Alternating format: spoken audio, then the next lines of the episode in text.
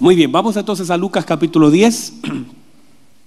El versículo 38 dice así de su hermosa y bendita palabra. Aconteció que yendo de camino, entró en una aldea y una mujer llamada Marta le recibió en su casa. Esa tenía una hermana que se llamaba María, la cual sentándose a los pies de Jesús oía su palabra. ¿Qué oía? Su palabra. Pero Marta se preocupaba con muchos quehaceres y acercándose dijo, Señor, ¿no te da cuidado con mi hermana que me deje servir sola? Dile pues que me ayude. Respondiendo Jesús le dijo, Marta, no te, ¿cómo le digo yo? Marta, afanada y turbada estás con muchas cosas, pero solo una cosa es necesaria y María ha escogido la buena parte, la cual no le será quitada. Muy bien, toma asiento por favor. Vamos a, estamos hablando acerca de la honra del servicio, la honra del servicio. Y hemos establecido durante la mañana, a mediodía Luis eh, entregó una palabra, entonces voy a continuar con lo que he venido hablando acerca de la honra del servicio. Y una de las cosas importantes de poder entender es que todo servicio y de acuerdo a lo que se nos encomienda, todo servicio requiere de un carácter. Necesitamos tener carácter para soportar, porque todo servicio demanda y exige presión. En toda área de la vida nosotros vamos a sentir presión. Y eso no queda exento nuestro servicio al Señor. Usted no porque sirva al Señor las cosas van a ser tan fáciles, ¿verdad? ¿Verdad que no? De hecho, hace días atrás una hermana me llama, me escribe, me dice, pastor, eh, he comenzado a buscar mucho del Señor, pero también se han comenzado a levantar algunas cosas. Y eso yo creo que es habitual, es normal eh, que, de pronto sirvamos, pero tampoco es una cosa que, eh, que, que no podamos vencer ni podamos soportar, porque no nos ha venido ninguna prueba que no sea humana. Entonces es normal que en algunos casos tengamos cierta presión en la vida misma, en el diario vivir. Usted antes de conocer al Señor, igual tenía ciertas presiones, ¿verdad? O sea, no es que ahora la iglesia, no, uno también en el diario vivir, porque el Señor dijo, cada día trae su propio mal. En todo el día nosotros tenemos ciertas presiones, pero en el servicio al Señor también lo vamos a tener. Y hay toda una presión, incluso a veces demoníaca, para que usted suelte. De hecho, eso es lo que el diablo quería de Jesús, suelta, suelta tu posición, hazme caso. Entonces de alguna forma siempre vamos a tener una oposición y una presión. Y es allí donde nuestro carácter debe sostener, porque siempre seremos tentados a soltar, siempre, a soltar el servicio, el no seguir a Cristo, el no predicar, siempre seremos tentados a soltar y creo que es una tentación que todos hemos sentido. Entonces para eso el carácter es clave. Mire por favor este principio, porque mi carácter puede generar más daño de lo que mi servicio está construyendo. Y a veces nosotros con nuestro servicio edificamos, pero con nuestro carácter destruimos. Y sin darnos cuenta, porque falta que Cristo moldee o nuestro carácter sea moldeado a la imagen de nuestro Señor Jesucristo. Entonces, muchas veces ese ha sido el gran problema. Míreme por favor, uno de los grandes problemas que hemos vivido nosotros en la vida cristiana, digo nosotros en general, no solamente aquí, sino en cualquier lugar, mucha gente se desconecta de Cristo, pero sigue sirviendo. Nosotros no podemos evidenciar que está ya Cristo se fue hace rato, que no estamos conectados, pero mucha gente podría estar sirviendo a Cristo sin Cristo. Estamos desconectados, pero seguimos haciendo. Y eso entonces nosotros no nos damos cuenta porque ese bajista que está tocando sigue tocando. Ese hermano que está en el teclado sigue, bueno, ya no hay nadie ahora, pero estoy como Pablo, todos me han abandonado. Pero es como el hecho de que uno puede seguir haciendo algo.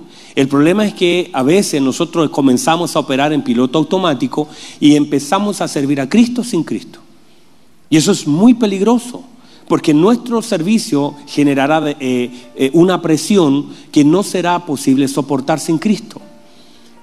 Habrá desgaste, habrá frustración, no seremos exactos, No estaremos alineados a la forma en como Dios espera que hagamos las cosas. ¿Están conmigo? Ustedes están más callados que los de las nueve. En las nueve había un... Todos amén, gloria a Dios. Yo decía, ya, pero tranquilos. Entonces, dentro de eso es importantísimo que nuestros, nuestro servicio manifestará qué cosa? Todos los dones que el Señor ha depositado en mí. Una de las cosas que hace días atrás eh, leí de los jóvenes que pusieron una frase, porque toda la gente anda buscando y me dice, y muchas veces llegan ahí a la oficina a decirme, pastor, eh, ¿y cuál será mi llamado? ¿Cuál, eh, ¿Cuál será mi propósito? Y en realidad nuestro llamado y nuestro propósito es uno. Nuestro llamado y nuestro propósito es uno. Nosotros fuimos llamados y nuestro propósito es que nosotros debemos manifestar la imagen de Cristo. Nuestro llamado es ser igual al Hijo de Dios. Nuestro propósito es alcanzar la estatura. Ahora, no crea, por favor, no es que mi llamado fue a tocar un teclado. No es que mi propósito es tocar un bajo. Eso es parte de una vida cristiana. Porque si fuera solamente tocar un bajo, ¿y qué pasa cuando se corta la luz? Se acabó su propósito. Si su propósito fuera solamente estar de ujieres, ¿qué pasa cuando no lo necesitamos? Cuando vamos a otro lugar, se acaba. ¿Cómo hace durante el día si no está como ujier? Porque en su empresa no es ujier, ¿verdad? Hermano Luis, usted no es ujier, no, ¿verdad? Entonces, entender que nuestro propósito no está limitado a la función que opera la iglesia, sino que entender que mi propósito y mi llamado es ser como el Hijo que mi propósito es reflejar al Hijo, que el Hijo sea formado en mi vida. Y eso es todos los días y en todo lugar. Pégale un codazo al que está al lado, por favor, para que diga, hermano, ya son las 12 del día, tiene que despertar. Suelte el peluche, dígale.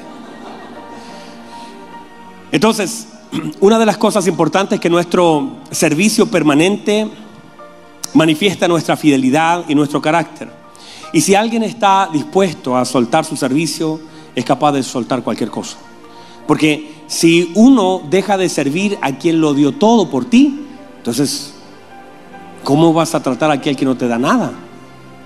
Si uno tiene la conciencia y la revelación de todo lo que uno ha recibido de parte de Dios, entonces, y uno deja de servir a aquel que lo dio todo por nosotros, el tema es, ¿cómo lo haces con la gente que no hace nada por ti? Cuando el Señor lo dio todo. Y nosotros en respuesta a eso que recibimos, nosotros servimos en respuesta.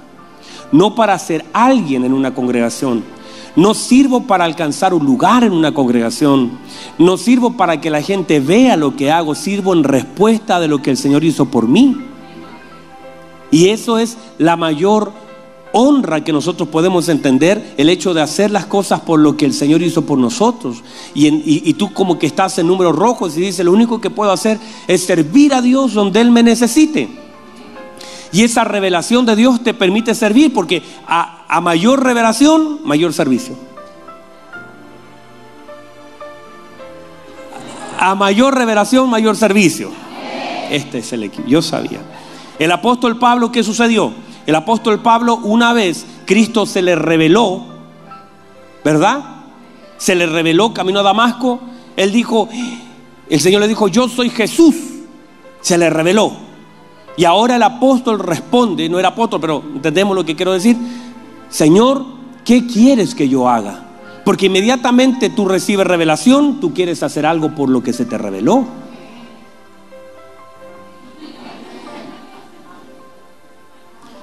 Porque en la medida que Jesús se ha revelado, lo que tú quieres hacer es servirle. Es cuando, ¿ve? Es cuando tú recibes la revelación del amor del Señor. ¿No te pasa que después de una cena, cuando se nos revela todo el sacrificio, lo que quieres decir, ¿cómo te puedo servir, Señor? ¿Cómo te puedo amar, Señor? ¿Qué más puedo hacer? Y aún haciéndolo todo, sientes que es tan poco. Y no importa lo que des, siempre lo consideras poco, lo consideras insuficiente, porque si hay alguien que en este salón diga, no, lo que yo he hecho por el Señor es mucho. Usted, usted está perdido, hermano. O sea, si usted piensa que lo que ha hecho por el Señor y lo que ha dado y lo que ha trabajado para la obra es mucho, y dice, no, es que yo, uh, yo no puedo ser el único, usted tiene mentalidad de Marta. Usted tiene mentalidad de soy solo, mira, solo yo trabajo, solo yo estoy trabajando solita y ella no me ayuda. Y muchas veces nosotros tenemos esa mentalidad. Pero cuando usted sabe y usted va recibiendo revelación, va recibiendo entendimiento de lo que el Señor hizo, de lo que el Señor es, usted sabe que servir al Señor es una honra. Y servir al Señor no hablo de servir, hemos especificado que servir al Señor no se trata de estar detrás de una cámara, que está bien, que estar de Ujier, que está muy bien, que estar en multimedia, que es buenísimo, que estar, pero no es eso nuestro servicio, nosotros fuimos llamados a servir. Del momento en que nos llamaron, nosotros llamamos, fuimos llamados para ser útiles, no para sentirnos cómodos. Y hay gente que anda buscando su comodidad en la iglesia y dice, bueno, no, yo vengo a esta iglesia porque me siento cómodo. Pégale un codazo al que está al lado, ayúdeme. Usted no fue llamado este, al cuerpo de Cristo para sentirse cómodo. Es como que el riñón diga, no, yo estoy bien cómodo porque tengo un cuerpo grande. Yo estoy cómodo aquí adentro, no, no necesito servir. Usted fue llamado y fue insertado en el cuerpo de Cristo para tener una utilidad. De hecho, la Biblia dice que el apóstol Pablo, cuando Ananías recibe la palabra, el Señor le dice a Ananías, Dice, ve a la calle derecha y pone las manos sobre uno llamado Saulo de Tarso, porque él me es útil. ¿Cómo era? Útil, para el ministerio. O sea, si Dios puso su mano en nosotros, es porque nosotros somos útiles. Si Dios puso su mano sobre ti, es porque tú eres útil. Mire, Ezequiel todo el tiempo, todos los capítulos de Ezequiel, Dicen, y la mano del Señor vino sobre mí y me llevó. La mano, el Espíritu de Dios vino sobre mí y me llevó. Siempre está el Espíritu, pero Él era útil. Nosotros fuimos llamados no a sentirnos cómodos en una silla, fuimos llamados a ser útil en diferentes lugares donde Dios nos tiene. O sea, usted está en un lugar donde yo no voy a llegar, no va a llegar mi, mi video en vivo, mi Facebook Live, nada de eso. Usted está en un trabajo donde la gente no me va a oír a mí, lo va a oír a usted. Y usted tiene que iluminar en ese lugar y no esperar estar arrancando del lugar donde Dios lo tiene. Porque si usted entiende que Dios le abrió esa puerta, aunque ahora se sienta un poco incómodo, porque al principio cuando la puerta se abre todo lo agradecemos. Pero basta un par de semanas cuando conoce a su jefe, conoce a su compañero, que piensa que el Señor le abrió esa puerta, que fue cosa suya o el enemigo mismo le abrió esa puerta.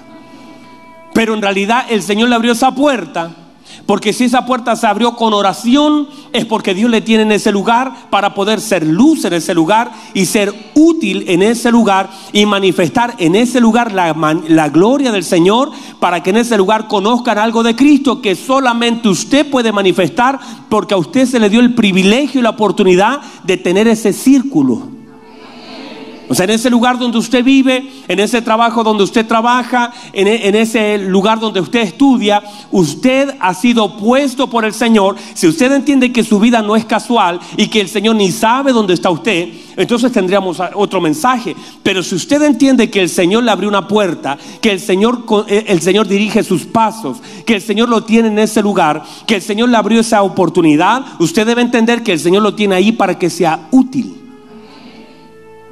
Si Dios lo tiene en una casa, en una familia, en, una empresa, si Dios lo tiene en, un estudio, si Dios lo tiene en, en, un edificio, yo llegué a un edificio hace poco ahora y debo entender cuál es la razón que me llega. Primero tengo que conectarme, la gente tiene que ver luz. Yo tengo que llevar luz al lugar donde yo estoy. Y no tengo que tratar de arrancar por causa de las tinieblas. Ay, Señor, sácame de aquí. Aquí todos son malos. Y el Señor dice, ¿cómo te voy a sacar si te llevé porque tú eras bueno?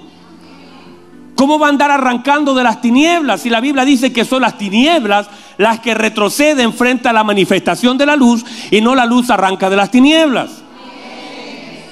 Ay, pastor, me quiero ir de esta población porque todos son brujos. Gloria a Dios.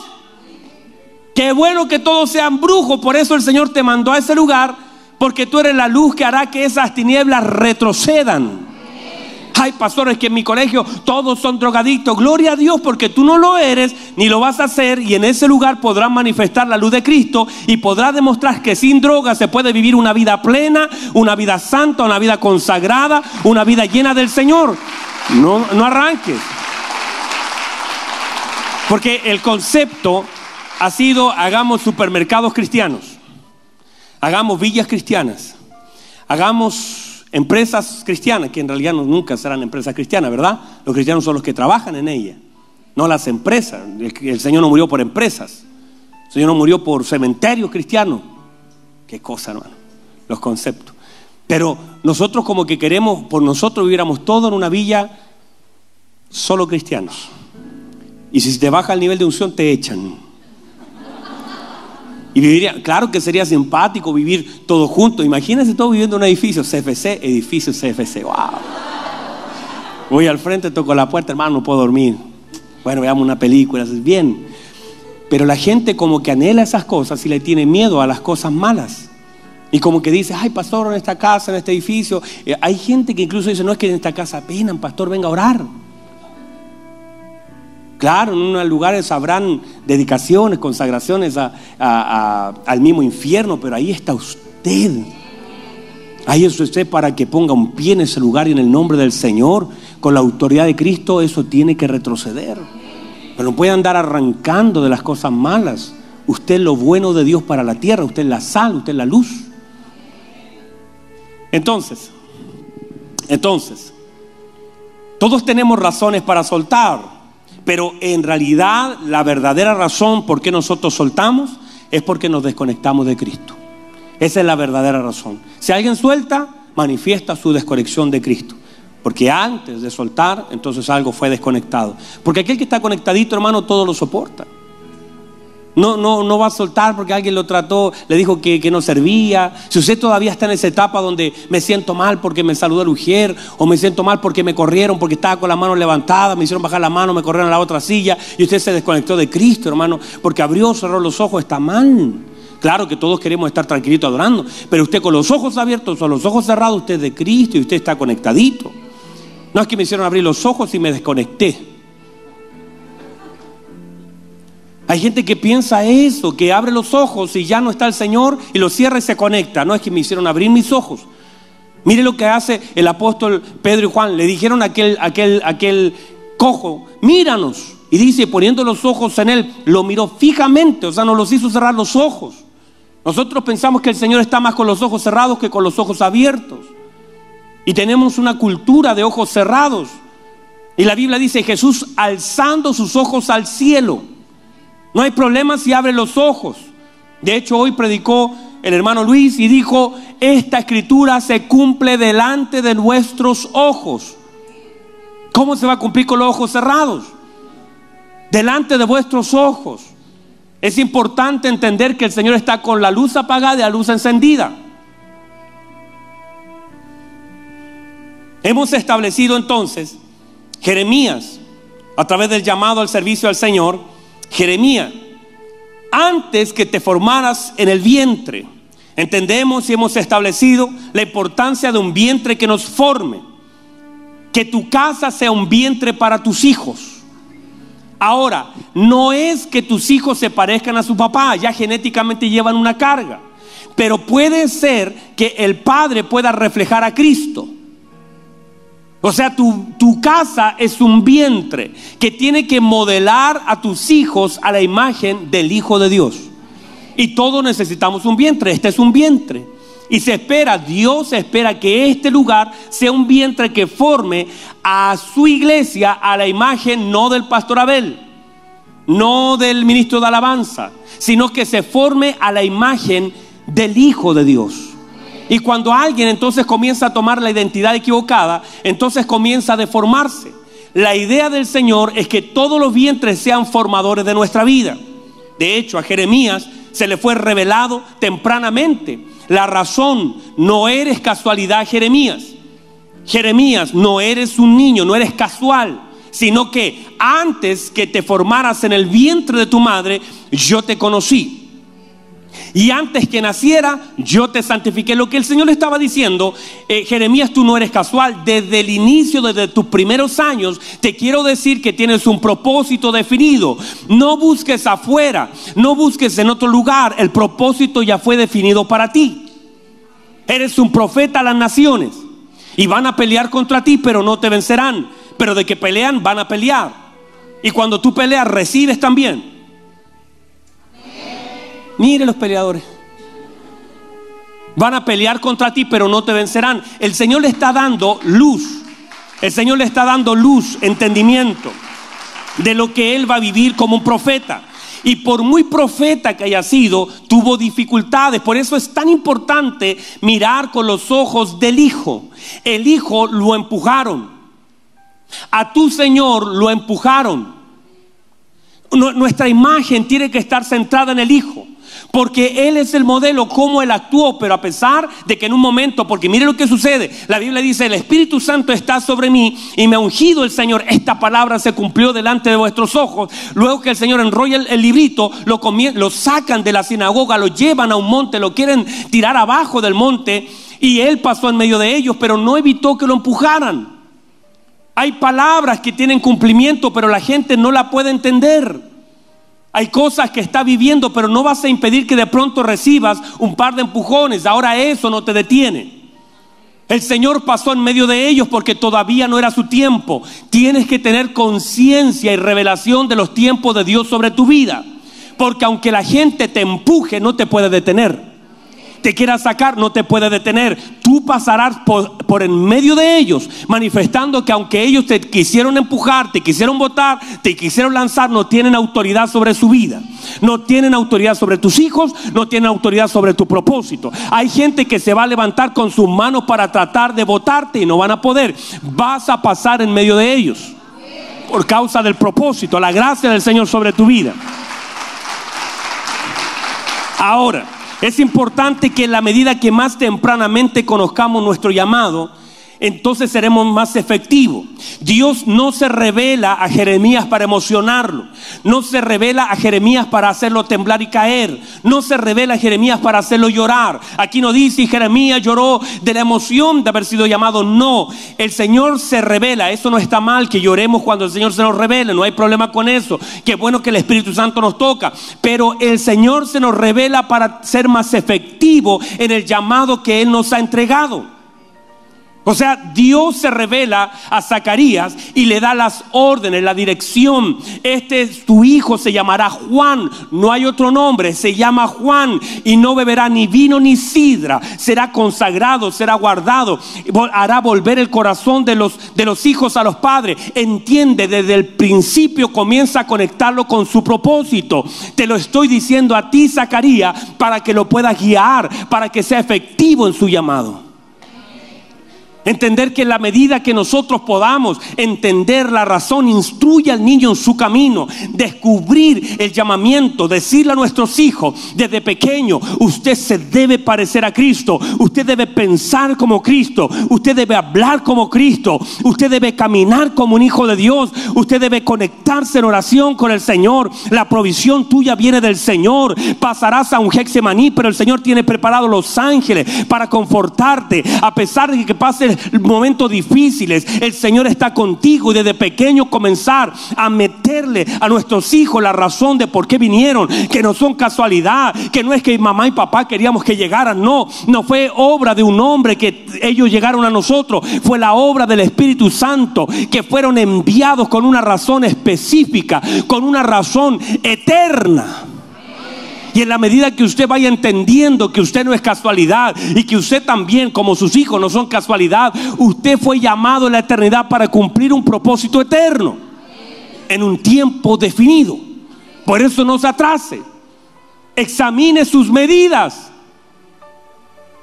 ¿Qué estatura? ¿Cuánto ha crecido el último mes? ¿Cuánto se parece más a Cristo en la última semana? Debemos examinar nuestra medida. ¿Por qué? Porque el tiempo va corriendo en contra.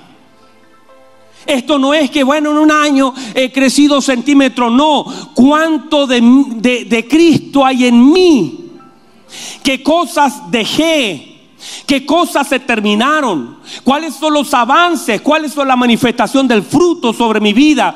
¿Cuánto el Espíritu Santo está gobernando mis pensamientos? Ya todavía, si todavía hay que empujarte para perdonar a tu hermano, te equivocaste. Ya eso está viejo, eso debería ser, eso debería ser algo pasado, son rudimentos. Ya no te puedo andar reconciliando, hermanito, venga usted, venga usted, desde un abrazo, hermano, no ande peleando, esos son niños. Debemos nosotros entonces irnos midiendo Irnos midiendo la estatura de Cristo y ver cuánto de Cristo hay en mí. Porque no es solamente el hecho de servir, de venir a una iglesia, de sentarnos, sino cuánto de Cristo hay en mí en este tiempo. Cuánto me falta. A todos nos falta. Entonces, déjeme entrar en Marta y María. ¿Están aquí todavía? O ya se me durmieron, tienen hambre, porque llegaron recién y ya como que tienen cara de hambre, hermano. Ustedes son un grupo especial. Dios bendiga a los hermanos de las nueve, eso sí, pues, hermano. Ustedes son de las dos y media, hermano. Espero que ninguno llegue atrasado a esta reunión. Mire lo que, mire lo que sucede. Déjeme hacer una, una pequeña introducción en los próximos diez minutos que me quedan. María recibe en casa al Señor Jesucristo. Marta recibe en casa. Pero la que se conecta con el Señor y con lo que Él tiene es María. Qué importante, qué trascendente es entender, y en este pasaje se nos muestra más, claramente que la que estaba sirviendo bien no era Marta, era María. Marta servía lo que ella quería hacer. María estaba sirviendo a Cristo, preparándose para servir. Y resulta que cuando uno se desconecta de la palabra, mire lo que sucede. La Biblia dice que María estaba a los pies de Cristo y escuchando su palabra. Y Marta estaba desconectada de la palabra. Y uno en la vida cuando se desconecta de la palabra entra en crítica. Cuando usted sale de los pies de Cristo, comienza a criticarlo todo. Cuando usted está conectado a la palabra, la palabra misma gobierna sus labios. Pero la Biblia dice que Marta estaba sirviendo y se desconectó. María estaba conectada. De hecho, María ni le responde. María no habla. María estaba a los pies del Señor, escuchando lo que Él le decía. Pero Marta, que estaba sirviendo y afanada por todos lados, comienza a criticar a María. ¿Por qué? Porque Marta no estaba conectada a la palabra. Cuando tú te desconectas de la palabra, entonces comienzas a criticarlo todo. Se sabe que te desconectaste porque todo te parece mal. Hasta tu propia hermana delante del Señor no hay protocolo, no hay filtro. Dile a mi hermana que me ayude, porque estoy sirviendo sola, porque hay, hay un sentido de que soy el único, que soy el sufriente, sin entender lo que estás perdiendo por causa de lo que haces. Y mucha gente se comienza a desconectar de la palabra, que sale de los pies de Cristo y comienza a criticar todo, todo le parece mal, todo le parece feo, todo le parece injusto. ¿Otra vez? Hay gente que comienza a desconectarse de la palabra. Y cuando uno se desconecta de la palabra, es el peor error. Cuando tú te desconectas de la palabra, cuando ya te saliste de los pies de Cristo y comenzaste a operar, y mucha gente, lo dije al principio, comienza a servir, se salió de los pies. Uno puede servir, uno puede hacer cosas, pero nunca desconectarse de Cristo ni de su palabra, ni de sus pies. Uno debe estar conectadito. Y aunque la gente te critique, porque cuando tú eliges la buena parte, eliges oír la palabra y estar a los pies de Cristo, la gente a veces te va a criticar, pero el Señor te va a defender. Mire que María no tuvo que decir nada. ¿Sabe que la defendió? ¿Ah? Y qué hermosa defensa. Tú no tienes que defenderte si tú estás conectado a la palabra. La propia palabra te defiende. Cuando tú estás a los pies de Cristo, cuando tú estás conectado a, su palabra, podrá levantarse cualquier persona en tu contra. Podrá levantarse la crítica en tu contra. Podrá levantarse su familia en su contra podría levantarse la gente que amas en tu contra, pero el Señor te defiende. Si te mantienes a los pies de Cristo, si mantienes tu oído conectado a la boca del Señor, su palabra, vas a ver cómo de pronto la misma palabra te va a defender. Pero no es algo que está en tu corazón, porque no debes confundir la venganza con la justicia. Así como que, ah, como que María, así como los niños cuando... Porque los niños cuando uno reta al otro por causa del otro, lo acusa. No es eso. Porque cuando tú estás con Cristo en el corazón, a ti te duele lo que le pasa a tu hermano. A ti te afecta. No es que tú te goces, porque el amor no se goza de la injusticia, se goza en la verdad. Entonces, tú mantén tu corazón. Qué hermoso es saber que de pronto estás conectado a la palabra de Cristo. Estás a los pies de Cristo. Eso habla de humildad, de posición. Está en tu casa, pero tú te mantienes a sus pies. Cristo está en mi casa, está en mi casa, pero yo permanezco a sus pies.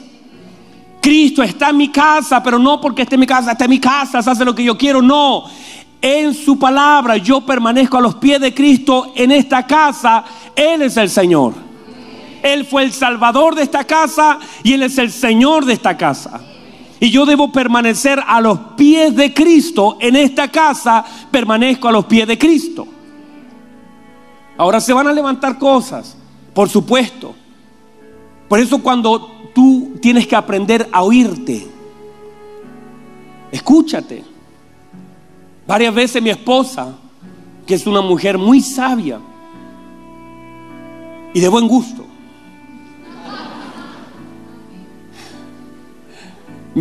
me ha dicho, amor, tú te escuchaste.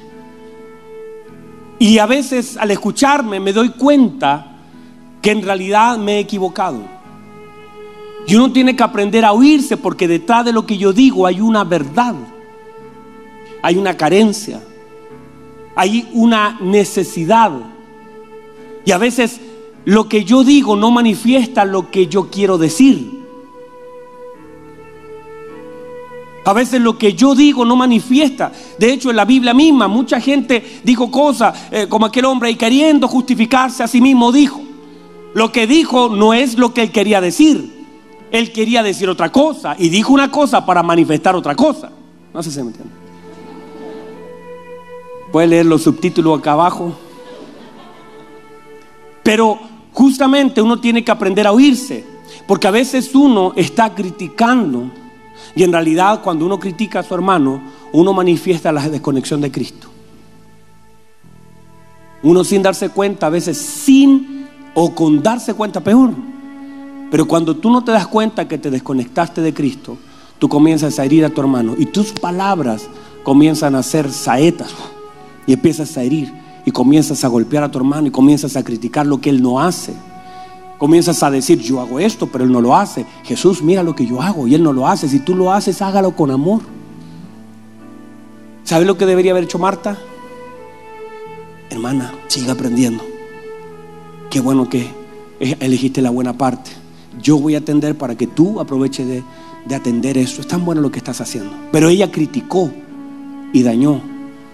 Y eso hace la crítica, intenta generar un daño, consciente o inconsciente. O no, me, o no me diga usted que alguna vez alguien no lo criticó a usted y no le generó un daño. No, ustedes no son, nadie lo ha criticado, son los incriticables. ¿Verdad que alguna vez lo criticaron? Y esa persona que lo criticó simplemente manifestó una cosa, que estaba divorciado del Espíritu de Cristo. Porque el Espíritu de Cristo te lleva a la misericordia. Te conecta con la... ¿Sabes lo que tenía que haber hecho Marta? Haber dejado la escoba, haber dejado todo y haberse puesto al lado de su hermana. Eh, hermana, te felicito. Me estás dando un ejemplo, elegiste la mejor parte, yo también quiero elegirla contigo.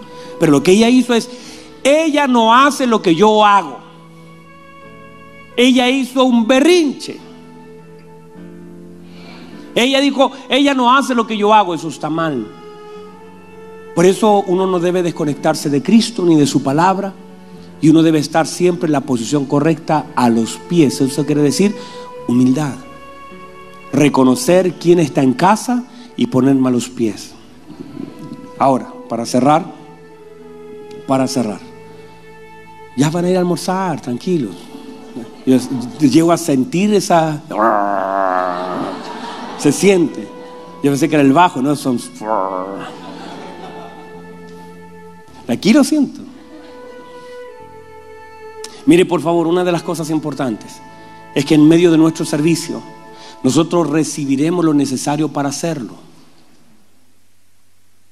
Hay, hay personas en la escritura que necesitaron fuerza para poder concebir los propósitos de Dios. Mire lo que dice de Sara. Póngase en pie, por favor, para que reciba esto.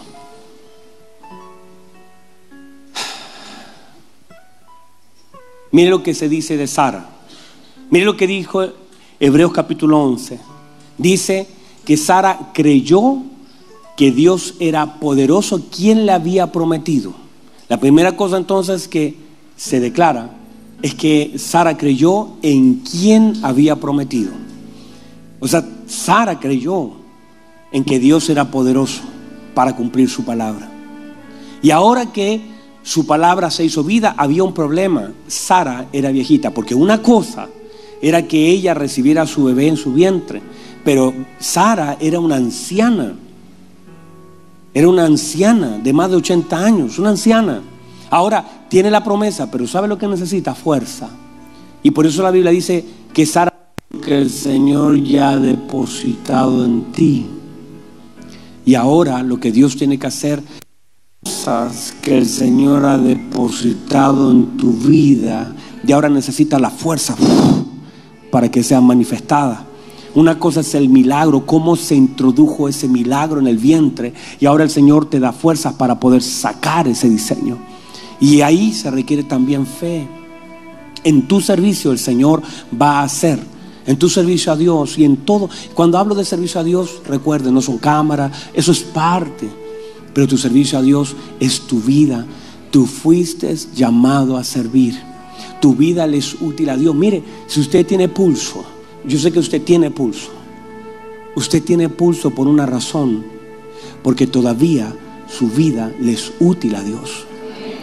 Si usted está vivo, no está vivo porque, porque, porque su corazón late, porque tiene sangre, porque comió esta mañana, porque usted ni hubiera comido. Usted no, no, está aquí vivo porque, porque en realidad usted es joven. No es eso. Si usted está vivo es porque su vida le es útil a Dios.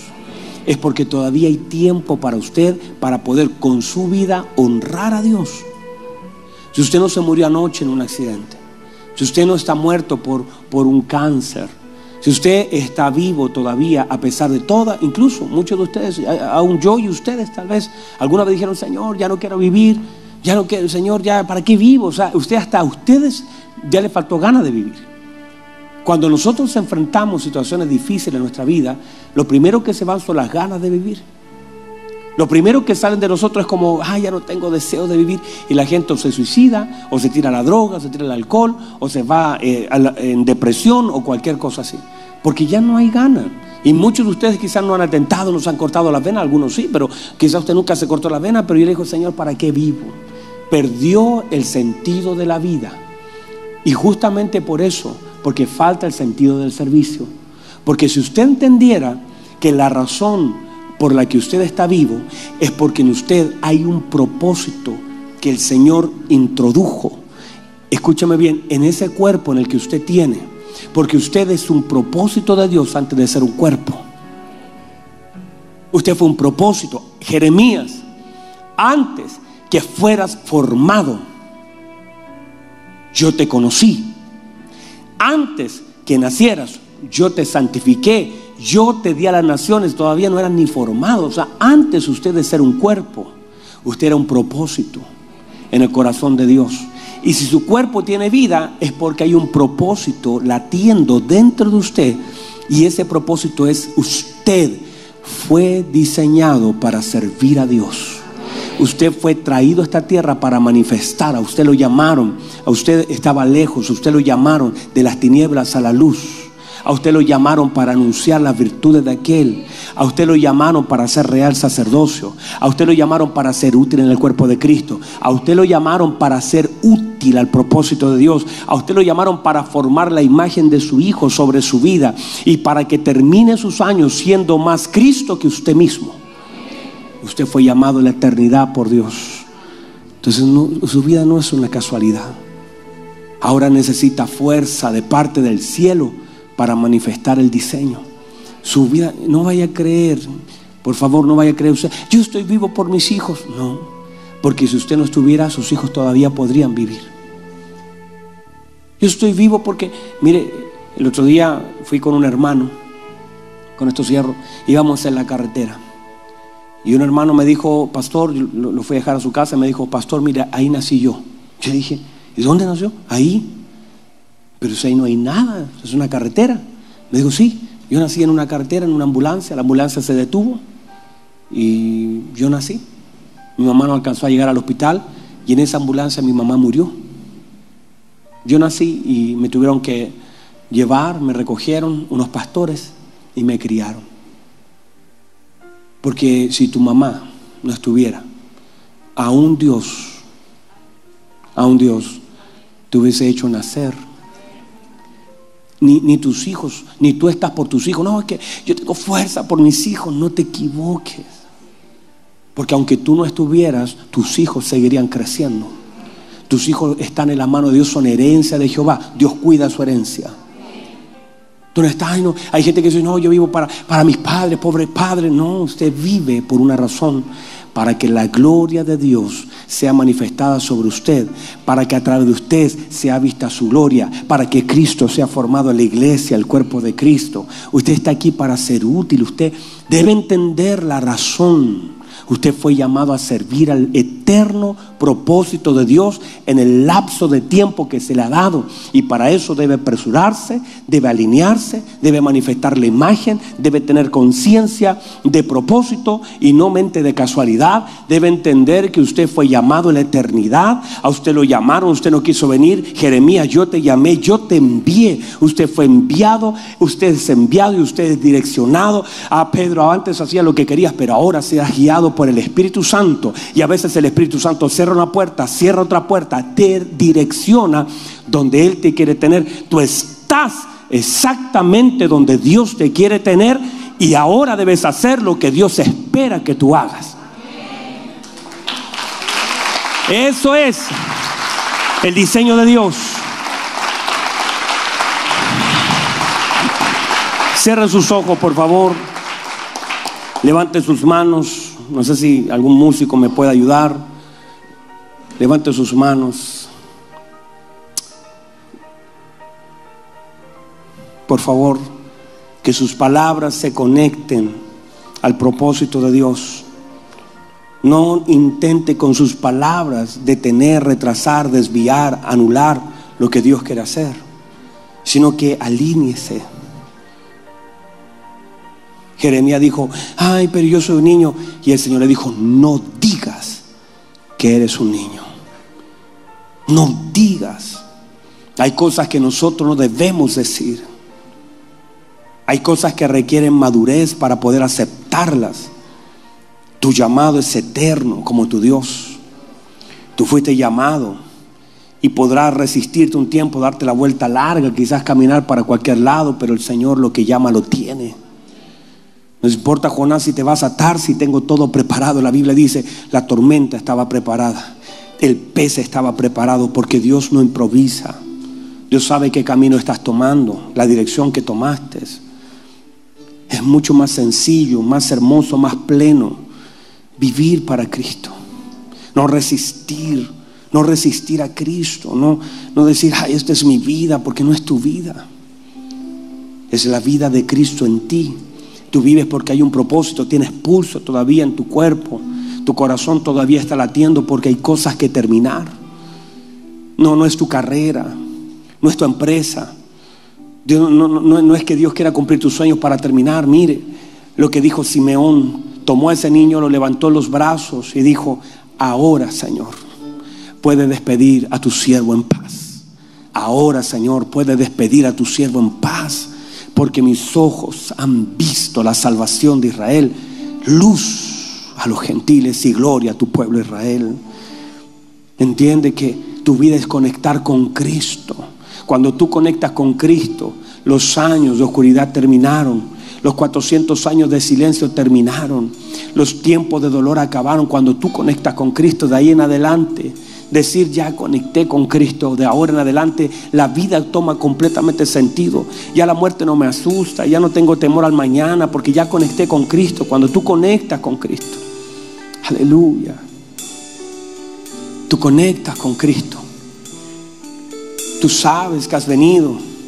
Tú sabes que estás, que tu propósito de vida no es terminar una carrera. No está mal terminar una carrera. Esfuérzate por terminarla.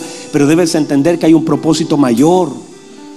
Hay un propósito mayor. Tu propósito es cada día ser más igual a tu Señor. Que la imagen de Cristo sea impregnada en tu vida. Que llegues a decir, ya no vivo yo. Crucificado estoy juntamente con Cristo. Y ya no vivo yo. Yo ya desaparecí. Ahora Cristo vive en mí. Que pasen los años y digas, ya no vivo yo, Cristo vive en mí. Cristo y que la gente te vea a ti, pero en realidad vea a Cristo. Que la gloria de Cristo sea manifiesta sobre tu vida y en la vida que entiendas que fuiste llamado a servir. Aleluya. Vamos, levante sus manos, Padre. Gracias, tu palabra ha sido predicada. Tu palabra es verdad. Tu palabra es eterna. Vamos, levante sus manos, dígale Señor, gracias. Para este tiempo llegué, para esta hora llegué. Soy un eterno plan en el ahora. Fui llamado a la eternidad para manifestarme en este tiempo. Vamos, vamos, dígale. Abra su boca. No diga que es niño. No diga no puedo. No diga no sé. No diga estoy no. Di Señor, aquí está mi vida. Aquí está mi tiempo. Aquí está lo que tú me has dado. Aquí está mi cuerpo. Aquí está mis talentos. Aquí están mis dones. Aquí está lo que tú has sumado a mi vida. Dígale, Señor, aquí está, dispongo de lo que tengo, de lo que soy, de tu riqueza sobre mi vida. Aquí estoy. Vamos, levante sus manos un minuto. Quebranta mi vida, entrego mi voluntad. Dígale a ti todo lo que soy, Señor todo cuanto tengo es tuyo. Yo quiero menguar para que crezcas tú. Quebranta, quebranta mi corazón. Quebranta mi corazón. Quebranta mi vida. Quebranta mi vida.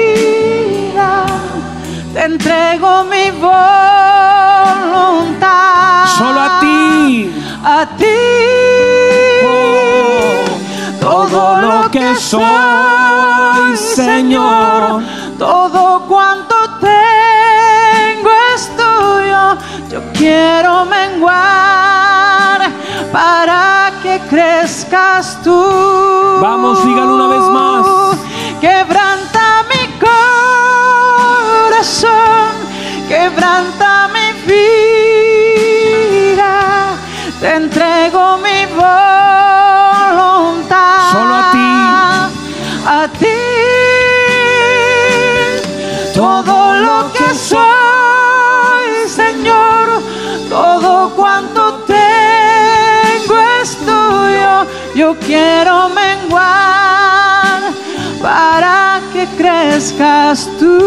Levanta tus manos, Padre, en el nombre poderoso de Jesús. Tu palabra ha sido predicada. Señor, alineo, Padre, tu palabra a nuestro corazón de tal forma que podamos entender la importancia de mi vida en este tiempo. Tú, Señor, nos llamaste, tú nos lavaste, tú nos perdonaste. Padre, con tu sangre tenemos entrada este nuevo pacto. Y quiero darte gracias que pueda entender y que pueda usar mi vida, lo que me has dado, el tiempo que me has dado, que sea provechoso. No estamos, Señor, con más tiempo, estamos cada vez con menos. Los años están pasando. Padre, que mi vida te sea provechosa, que no lleguen los años en los cuales yo diga no tengo en ellos contentamiento, sino que ahora mismo, Señor, puedo entender que te, hay un plan eterno para mí, para mi vida, que voy a servirte con todo mi corazón, que mi vida te sirve, te soy útil. Yo eres ese Saulo que cayó y que tú has dicho, Él me es útil para el ministerio. Padre, que nosotros, nuestra vida sea útil para el propósito del ministerio. Gracias, Señor. A ti gloria, a ti honor, en el nombre poderoso de Jesús. Amén y amén. Vamos a darle un fuerte aplauso al Señor. Vamos, vamos.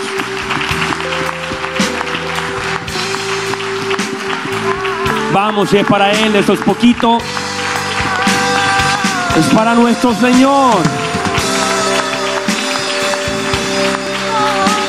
Aleluya.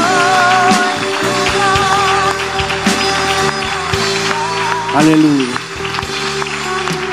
Muy bien, ¿por qué no le das un abrazo a tu hermano que tiene a su lado? Dígale, mi hermano, su vida es un eterno propósito de Dios en el ahora. No es una casualidad, es un propósito. Un abrazo. Qué bendición, mis hermanos.